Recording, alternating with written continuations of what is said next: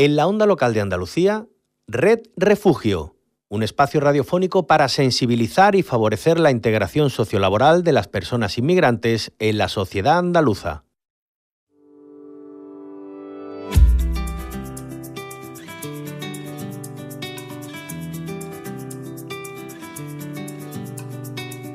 Pasas el día conectado, escondido en algún lugar, acechando como un extraño, controlando con tu mano alguna falsa realidad, sin entender lo que está pasando. Tienes que tratar de comprender que están cayendo estrellas en el mar y no las ves. Vas mirando de reojo a la verdad son los rostros de la vergüenza que te rozan sin tocar. Mires para otro lado, a mi corazón abandonado.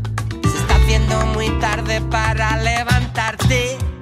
Por eso que se abra la muralla y se crucen las palabras olvidadas en la playa. Muy buenas tardes, ¿qué tal estáis? Bienvenidos y bienvenidas en este lunes 2 de mayo, festivo para muchos y muchas de vosotras, tras el día de ayer, 1 de mayo, festivo también, pero sobre todo para sevillanos y sevillanas que estamos de feria. Bueno, yo soy María José García, esto es Red Refugio, un programa que no falla ni el lunes y que hacemos desde CEAR, la Comisión Española de Ayuda al Refugiado, y la Onda Local de Andalucía, a través del programa Andalucía es Diversa una en la espalda. Sin faro me separo más de ti. Sin el viento la vela no puedo seguir aquí. Y en este espacio hablamos de personas refugiadas, de su realidad, de por qué huyen. Y digo hablamos porque Re Refugio no se hace solo. Para ello me acompaña, me ayuda Luis Mimillán, voluntario en CEAR. ¿Qué tal, compañero? Pues buenas tardes, un poco más perjudicado que tú, porque yo ayer sí fui a la feria. Ajá, yo no fui, ¿qué tal? ya, ya, pues nada, mucho más animada que nunca. Claro. Ya nos imaginamos por qué, claro, dos años sin ella es muy fuerte. Tenemos muchas ganas de feria, es verdad, ¿eh? en Sevilla y en, todo, en todos lados, la verdad. Pero bueno, hoy más que nunca no vamos a hablar de feria, más que nunca vamos a hablar de personas refugiadas, compañeros. Y es que hace unas semanas, el pasado mes de abril, CEAR publicaba, como cada año por esta fecha, su resumen gráfico, más que cifras, que es como se llama, con todos los datos referentes al asilo en España durante el ejercicio 2021. Hoy vamos a repasar eh, algunos de esos datos con todos vosotros y vosotras. Por eso que se abra la muralla se crucen las palabras olvidadas en la playa. Por eso, si te quedas a mi lado, en cualquier frontera, todos somos refugiados. En cualquier frontera, todos somos refugiados. En cualquier frontera, nadie, nadie es separado. En cualquier frontera, todos somos refugiados.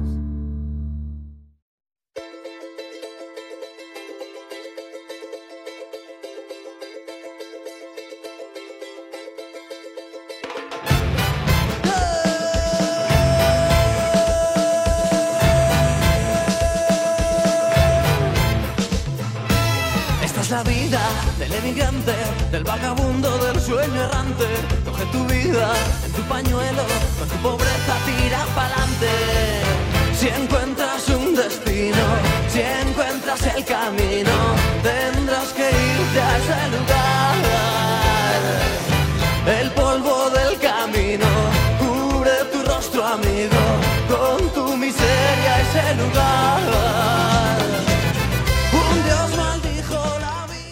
Bueno, yo no sé si habéis reconocido el grupo, porque es que este grupo me trae muchos recuerdos. María José es de mi tierra, de Valladolid. El grupo es Celtas Cortos, seguramente lo conoceréis, yo sé que tú lo conoces. Sí, lo conozco, claro. Y, y, bueno, os presentamos la canción El Emigrante. En ella hacen un homenaje a todas esas personas que tuvieron que emigrar de su propio país para buscar una vida mejor. Algunos de ellos les conocemos y a este grupo, como os digo, yo también lo conozco, lo escuchaba y asistía a sus conciertos por aquellas plazas de la capital castellana. La, letra, si la habéis escuchado, bueno, os damos la oportunidad de que lo hagáis ahora. Dice, esta es la vida del emigrante, del vagabundo, del sueño errante. Coge tu vida en tu pañuelo, con tu pobreza tira pa'lante. Si encuentras un destino, Si encuentras el camino, tendrás que irte a ese lugar. El polvo del camino cubre tu rostro, amigo, con tu miseria a ese lugar.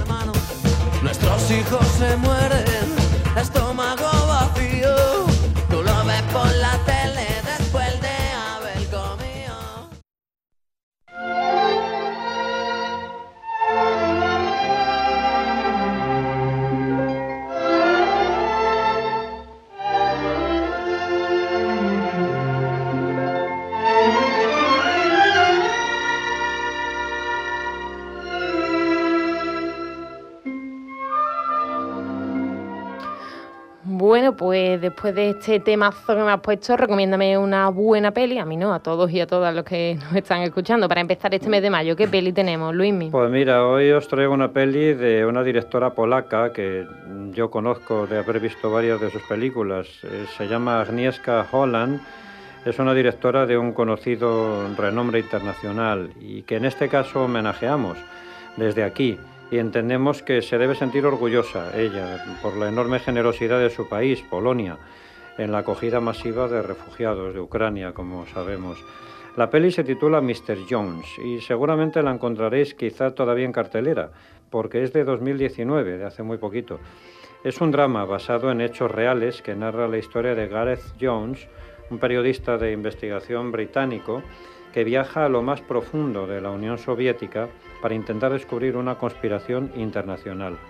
Este peligroso viaje pondrá la vida de Jones y de su informante en peligro, en una historia que más tarde inspirará el clásico Rebelión en la Granja, Animal Farm de George Orwell. La película refleja también la hambruna ucraniana de los años 30 y la opacidad periodística desde los tiempos soviéticos. Pues una película más para añadir a, vuestra lista, yo también me la apunto, compañero.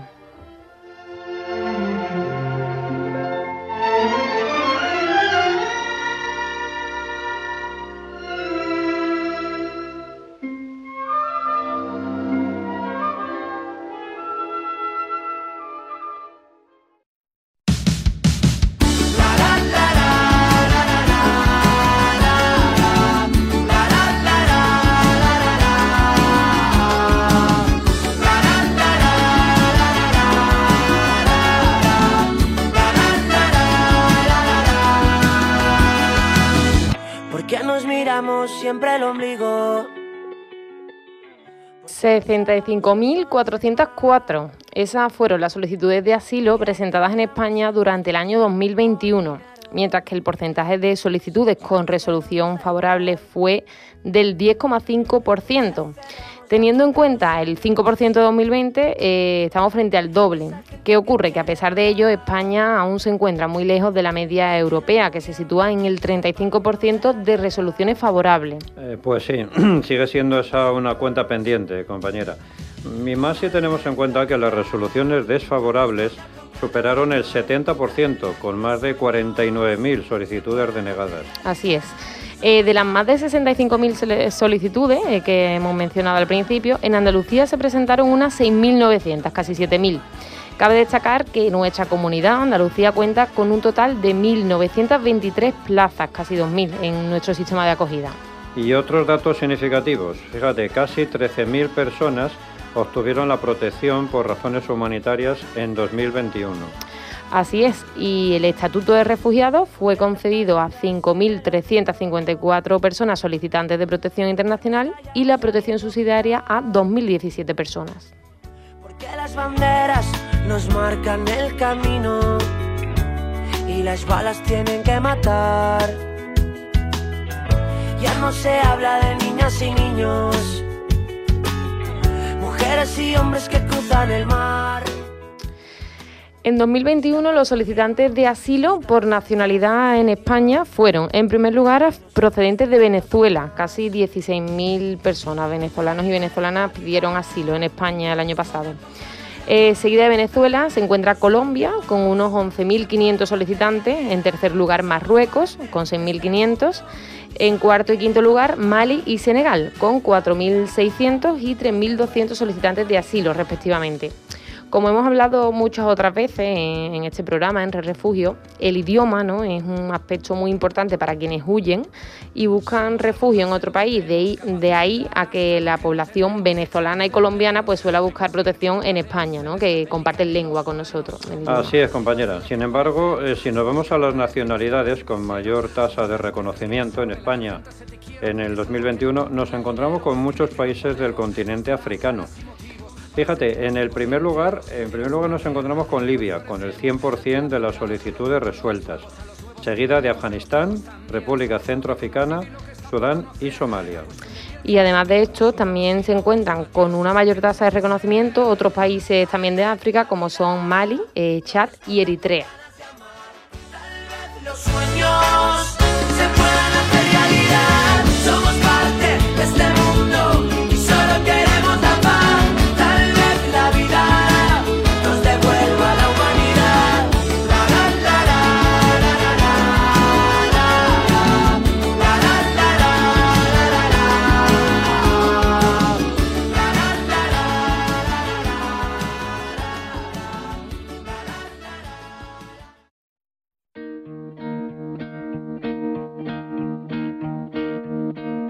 Soy de esas personas que lo apuestan todo sin nunca tener nada, sin nunca saber cómo. Somos la certeza de la vida, esperando la salida, esperando la canción. Soy de esas personas que lo pierden todo, que van andando solas, callando y no saben cómo sanando las heridas de mi corazón, aprendiendo a calmarme en la emoción. Pues si algo nos revelan estos datos, entre muchísimas cosas ¿no? que podríamos desgranar una a una, eh, pues es que son muchas las personas que huyen de diferentes países de África. ¿no? Hemos hablado de Mali, de Eritrea, de Senegal, de Libia. Y estas personas se encuentran y suman a su duro trayecto migratorio eh, esa dificultad o obstáculo que no paramos de mencionar en Re Refugio, pero porque es fundamental, ¿no? Y es esa barrera idiomática. Pues sí, así es. Lo hemos hablado otras veces aquí en el programa. Es fundamental en este sentido trabajar con estas personas desde que llegan a España en su aprendizaje del idioma, como bien dices. Pues sí, y en este sentido eh, vamos a contar hoy en nuestro espacio de, entrevista eh, con nuestros compañeros, amigos de, de Integra Educatio, que es un centro educativo de Sevilla, que precisamente ayuda a solicitantes de asilo eh, que atendemos en CEAR, a hombres y, mujeres solicitantes de asilo, personas refugiadas. Vamos a saludar a Sofía Villa, que es profesora en Integra Educatio. Sofía, bienvenida a Red Refugio. Hola, gracias, buenos días. Bueno, Sofía, pues como sabéis hoy, bueno, nosotros estamos hablando en este programa de hoy de Red Refugio de los datos de asilo de 2021 en España y los datos más claros pues reflejan eso que decíamos, ¿no? El importante número de, países de África que, digamos, son emisores en este sentido de, personas refugiadas, personas que, huyen y en este caso pues solicitan asilo en España. Hablamos de, estas personas que, claro, no hablan español, ¿no? Y es la primera barrera que se encuentran, pues esta, ¿no? La del idioma. Vosotros en, en Integra Educativo sabéis bien de, lo que hablamos, ¿no? Eh, y, atendéis a, personas migrantes, personas refugiadas que, que no hablan español no sé qué nos podéis contar, eh, sobre todo, cuál es eh, la, actitud y, la disposición de estas personas, porque entiendo que debe ser complicado para, para ellos y para ellas. No sé qué nos puedes contar de tu experiencia como profesora de español. Pues sí, eh, evidentemente es muy complicado para ellos, ellos son conscientes, pero aún así su actitud, su, su disposición es muy receptiva. Ellos saben que, que, es muy complicado vivir en un país sin conocer el idioma, ellos te lo dicen y se esfuerzan al máximo, pero al máximo por aprender y sobre todo cuanto más y cuanto antes mejor, porque ellos tienen pues una serie de, de tiempos para conseguir papeles y tal, entonces quieren aprender mucho y rápido. Y, ellos lo dicen que que saben que es muy difícil em, hacer frente a ciertas situaciones cotidianas en las que si no comprenden el español y no saben desenvolverse, aunque sea mínimamente, es que no van a poder eh, hacerles frente. Entonces su disposición es total, de verdad muy positiva. Qué bien. Bueno, eh, hola, buenas tardes, Sofía, ¿qué tal? Hola, ¿qué tal? Pues nada, mira, eh, yo también he dado clase de español para, mm, pues sobre todo para personas que vienen de allí, de estos países, ¿no? Del África subsahariana.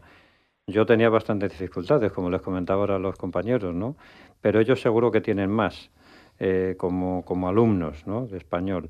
¿Qué es lo que se les suele atragantar, según vuestra experiencia en el aprendizaje de nuestro idioma, el, del idioma español? ¿Alguna cosa en concreto así que hayáis notado? Sí, bueno, a ver, evidentemente, antes de nada decir, pues como en cualquier mm, ámbito educativo, por decirlo así, en cualquier clase, en cualquier eh, colegio, instituto, cada persona es diferente, es decir, pues cada una tiene un ritmo, unas aptitudes, capacidades, un proceso de aprendizaje distinto, pero es verdad que en general eh, lo más complicado para ellos suele ser la gramática, sobre todo los verbos. Es que yo creo que ni siquiera nosotros a veces somos conscientes de la cantidad y la diversidad de mm, formas y tiempos verbales que tenemos. Por eso de que al final es nuestra lengua materna y la tenemos interiorizada. Y otro aspecto que según mi experiencia la verdad es que les suele costar son las estaciones. Sí, las estaciones. Mm, parece fácil, pero claro, es que ellos me dicen que sus países existen como tres. La del frío, la del calor y la de la lluvia. Entonces, cuando tú les explicas primavera y otoño, mmm, bueno, eso es, vamos. Y también las horas, porque es verdad que eh, les cuesta comprender que utilicemos menos y después los minutos que quedan para que faltan para la siguiente hora. Pero a veces con las horas yo también me pego un rato para explicarlo. Eh, Sofía, bueno, eh, súper interesante lo que nos estás contando eh, y, me gusta que, lo traigamos a, a Refugio, aunque hablamos muchas veces de ello, pero porque realmente es, fundamental, ¿no? Y, ya no solo el trabajo que hacéis vosotros, sino que la sociedad también de acogida sea consciente de esto y siempre pues tengamos una actitud favorable, ¿no? Y, acogedora también, valga la redundancia. Cuéntanos también un poco cómo empieza una clase, no sé, desde cero con estas personas, cómo lo organizas con ellos y con ellas y también para que mm, pues esas cosas que comentaban, ¿no? que se le atracantaba, pues para que avanzar sobre ellas, ¿no? Cuando surgen esos problemas también cómo los vais afrontando. Pues, eh, a ver, bueno, como nuestro propio nombre indica, Integra Educación Desarrollo Holístico, eh, holístico eh, quiere decir que utilizamos una metodología holística. ¿Qué es una metodología holística? Pues es una metodología humanista, es decir, que nos centramos mucho en cada persona, en sus particularidades y en su desarrollo personal.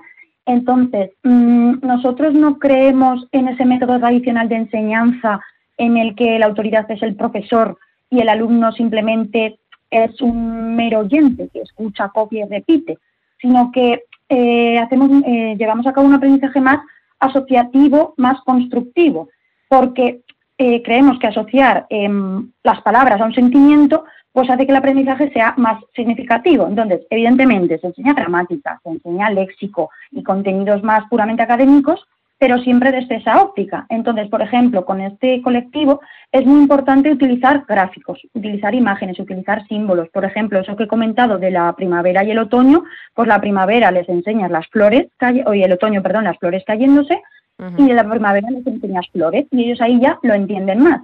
Entonces, todo es muy visual, muy auditivo, muy cinético, con gráficos, símbolos. Entonces, eh, hacemos pues muchas clases más, más dinámicas, interactivas, grupales, que se pongan en juego múltiples mm, habilidades y sobre todo que sean realistas. Es decir, mm, que simulen situaciones cotidianas a las que ellos se van a tener que enfrentar. Y es que esto les motiva muchísimo porque al final ellos te lo dicen, que, lo ven cercano y muy útil y no ven las clases como algo lejano o abstracto, por ejemplo. Pues en los niveles más bajos, pues la típica presentación delante de un grupo, comprar un billete de tren, eh, ir al médico, es decir, cosas del día a día. También utilizamos mucho las tecnologías porque es verdad que, mm, les, les, ayuda muchísimo, también estimulan mucho la creatividad y al final les hace más autónomos porque es verdad que hoy en día mm, en una sociedad pues cada vez más tecnológica, más globalizada, es que las van a tener que, utilizar. Entonces, pues promovemos las clases online desde, desde cero, o sea, desde personas que no saben ni decir ni hola, ellos ya tienen clases online y vamos, funcionan súper bien. Entonces, pues eso, que al final es una educación, mm, ofrecemos una educación muy individualizada y eh, entonces no solo ponemos al alcance conocimientos en sí, sino también herramientas suficientes para que ellos puedan solucionar problemas reales de, que se van a encontrar en cuanto empiecen a, tener una vida más autónoma para que los puedan eh, afrontar por sí mismos. Sí, sí, bueno, muy, muy interesante. Es que me está recordando mucho las primeras clases que di también a, inmigrantes, ¿no? Y utilizaba también estos medios audiovisuales. Me acuerdo que les llamaba mucho la atención pues ponerles vídeos, por ejemplo, de aquí, de, Sevilla o de Andalucía, de costumbres, de tradiciones, las ferias, las ferias, los mercados, todo esto les atraía bastante. Eh, ¿Cómo respondo? La Semana Santa, ellos... sí, sí, sí, claro. Alucinan, ¿no? claro, porque lo entienden viéndolo, ¿no? Viéndolo y hablando de ello. Así que, bueno, es, una experiencia interesante trabajar con ellos. ¿Cómo, cómo es trabajar con ellos? ¿Cómo, cómo lo reciben? ¿Cómo, ¿Cómo reciben esta enseñanza ellos y el, y el verse que van progresando poco a poco? Pues mm, como usted bien ha dicho, es que mm, es una experiencia indescriptible, de verdad. Yo llevo un añito, un añito y algo, y es que es toda una enseñanza de vida, es que eh, yo aprendo cada día de ellos, me dan muchísimas lecciones de todo. Y lo que sentimos es un agradecimiento infinito, y digo sentimos, utilizo el plural porque es verdad que tras hablar pues, con muchísimos compañeros y compañeras, es que todos coincidimos. Eh, en su boca siempre hay un gracias, siempre gracias profesora, gracias profesora. Es que muchos te dicen que es el mejor momento del día para ellos, que se olvidan de todo, que se ríen, que se divierten, que aprenden mucho, que, que están felices. Pero si es que muchos quieren más horas de clase y no se quieren ir, cuando terminan dicen, ya está. Y yo, sí, de verdad yo siempre digo que yo creo que nosotros y nosotros aprendemos más de ellos que ellos de nosotras, de verdad. Qué bonito. Qué bonito y qué importante ¿eh? también, que, que, detrás de esa, lo que se busca, ¿no? que aprendan el idioma y, que eso les permita pues esa inclusión, ¿no? completar ese proceso de inclusión, pues que además se, se genere esa enseñanza mutua y se den esos espacios tan bonitos que, seguro que se dan. Sofía, nos quedamos sin tiempo, muchísimas gracias por, por habernos acompañado este, este ratito y por contarlo también, ¿no? Lo has contado de una forma también muy especial y nos ha gustado mucho. Eh, seguiremos hablando, que siempre nos gusta contar con vosotros y, traeremos también la experiencia de algún usuario que nos cuente también pues la otra cara, que, seguro que va a ser también muy bonito. Pues muchísimas gracias a vosotros, muchas gracias. Un saludo. Un saludo, adiós.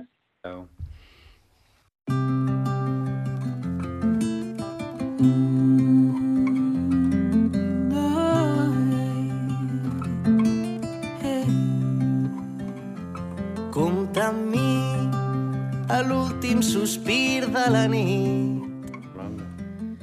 Pues fíjate Luis, mi Día Mundial del Patrimonio Africano se celebra este jueves 5 de mayo y fíjate, hoy que hemos mencionado precisamente algunos, varios, ¿no? Y muchos países de este continente, pues hemos querido traer esta, esta jornada de refugio y la importancia que tiene. Pues sí, bien dices, y se celebra eh, gracias a un decreto de los Estados miembros de la UNESCO y su principal objetivo es dar a conocer a todas las personas del planeta, pero sobre todo al propio pueblo africano, el valioso patrimonio cultural y natural de este gran continente. Fijaos, las cataratas eh, Victoria, que están entre Zambia y Zimbabue, el bosque tropical Atsinanana en Madagascar, el, el desierto de Nabib Sansi en Namibia o la ciudad de Cartago en Túnez son algunos de los monumentos naturales de África declarados Patrimonio de la Humanidad por la UNESCO. Y como dijo en su día la propia UNESCO, África es la cuna de la humanidad, pero sus recursos naturales y culturales hacen frente hoy día y desde tiempos desconocidos a los numerosos retos que representan los conflictos armados, el terrorismo, el cambio climático, entre otros. A pesar de sus innegables cualidades, es necesario contraer compromisos y hacer esfuerzos significativos para proteger esos recursos.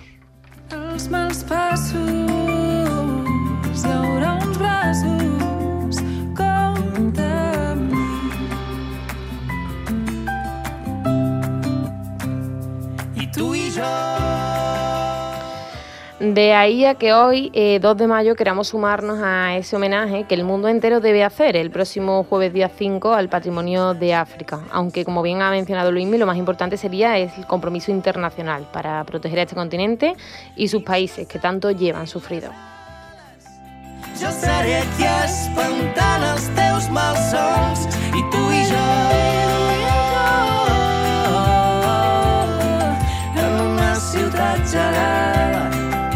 a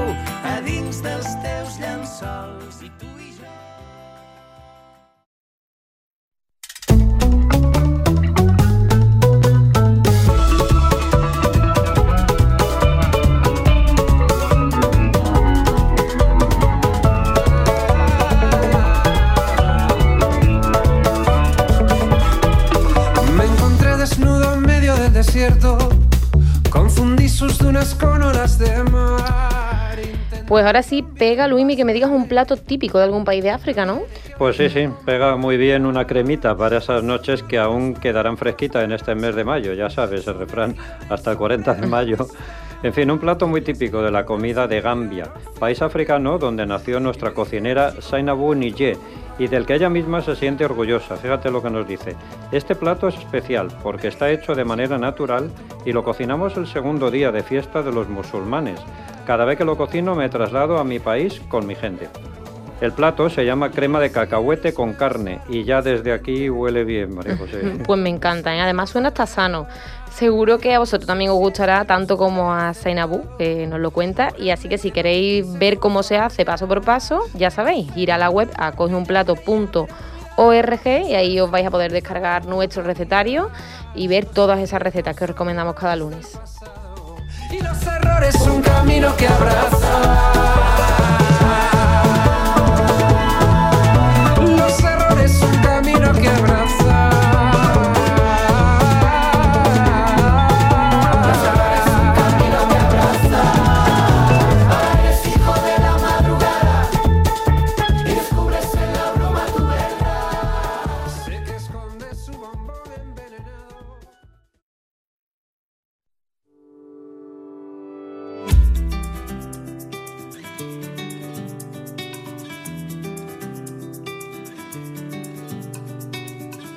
Pasas el día conectado, escondido en algún lugar, acechando como un extraño, controlando con tu mano alguna falsa realidad, sin entender lo que está pasando. Necesitas comprender que están cayendo estrellas en el mar y no las ves. Mira de reojo a la verdad, son los rostros de la vergüenza que te rozan sin tocar. Mira el otro lado, a mi corazón de para levantarte. Por que se abra la muralla, se crucen las palabras, olvídase la playa. Y final de nuestro programa de este mes de mayo. Toca despedirse desde la onda local de Andalucía, donde os hemos acompañado con este espacio, Re Refugio, que hacemos desde la Comisión Española de Ayuda al Refugiado, CEAR. Hemos estado con vosotros y vosotras, María José García, Luis Mimillán y en la realización técnica Ángel Macías. Y os recordamos nuestros canales de Spotify e iVoox, donde podéis escuchar todos los programas que hacemos. Eh, nos buscáis por CEAR Andalucía Red Refugio o también en la página web de la Onda Local de Andalucía www.emartv.es. Nuestras redes sociales, las de CEAR, en Twitter y Facebook, CEAR Andalucía. Ahí podéis escribirnos cualquier cosa referente a nuestro programa de Red Refugio. Y ahora sí, Luismi, nos vamos. Feliz semana. Si te vas a la feria, pásatelo muy bien. Si te vas a la playa, pásatelo muy bien. Igualmente, compañera. Y para quienes nos, quienes nos escuchan desde Sevilla, que disfrutéis de esta feria que va a ser muy especial. Nos vemos el lunes que viene. Pues lunes resaca lo llaman. Gracias siempre por acompañarnos y por formar parte de esta red. Gracias por hacer posible Red Refugio. Hasta el lunes que viene. Por eso, si te quedas a mi lado, en cualquier frontera todos somos refugiados. Somos ceniza oscura bajo la luna moruna. En nuestra ruta migratoria solo queremos avanzar. Hasta aquí, Red Refugio, un espacio radiofónico producido por CEAR y EMA-RTV para el proyecto Andalucía es diversa, con la colaboración de la Dirección General de Coordinación de Políticas Migratorias, Junta de Andalucía.